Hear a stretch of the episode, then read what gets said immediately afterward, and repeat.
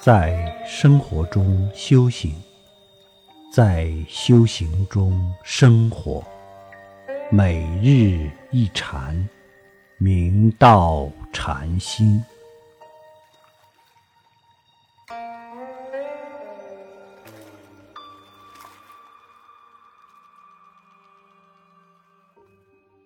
大家请看经文，《世说记》已。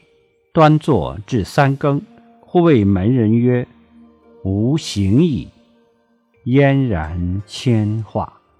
于时异香满室，白红属地，林木变白，禽兽哀鸣。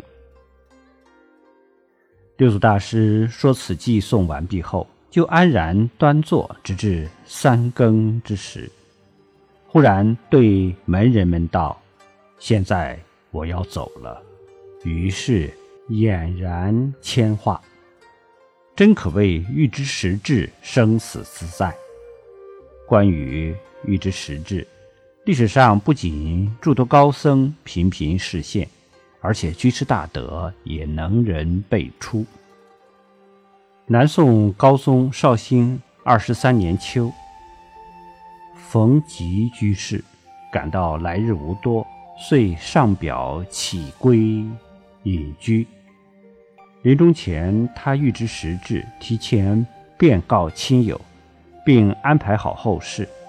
临走的那一天，他自着僧衣僧履，声具高坐，告诫诸官吏及道俗信众，各意向道扶持教门，建立法床。吩咐完毕。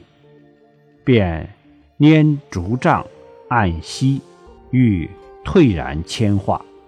这时，其同僚曹使上前请道：“您去住如此自由，何不留一颂，以表罕闻？”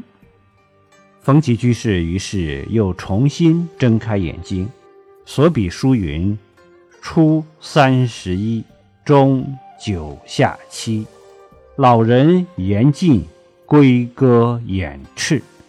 写完，便执笔长往。六祖大师圆寂时，其意妙香遍满全室，表法自信功德香满法界。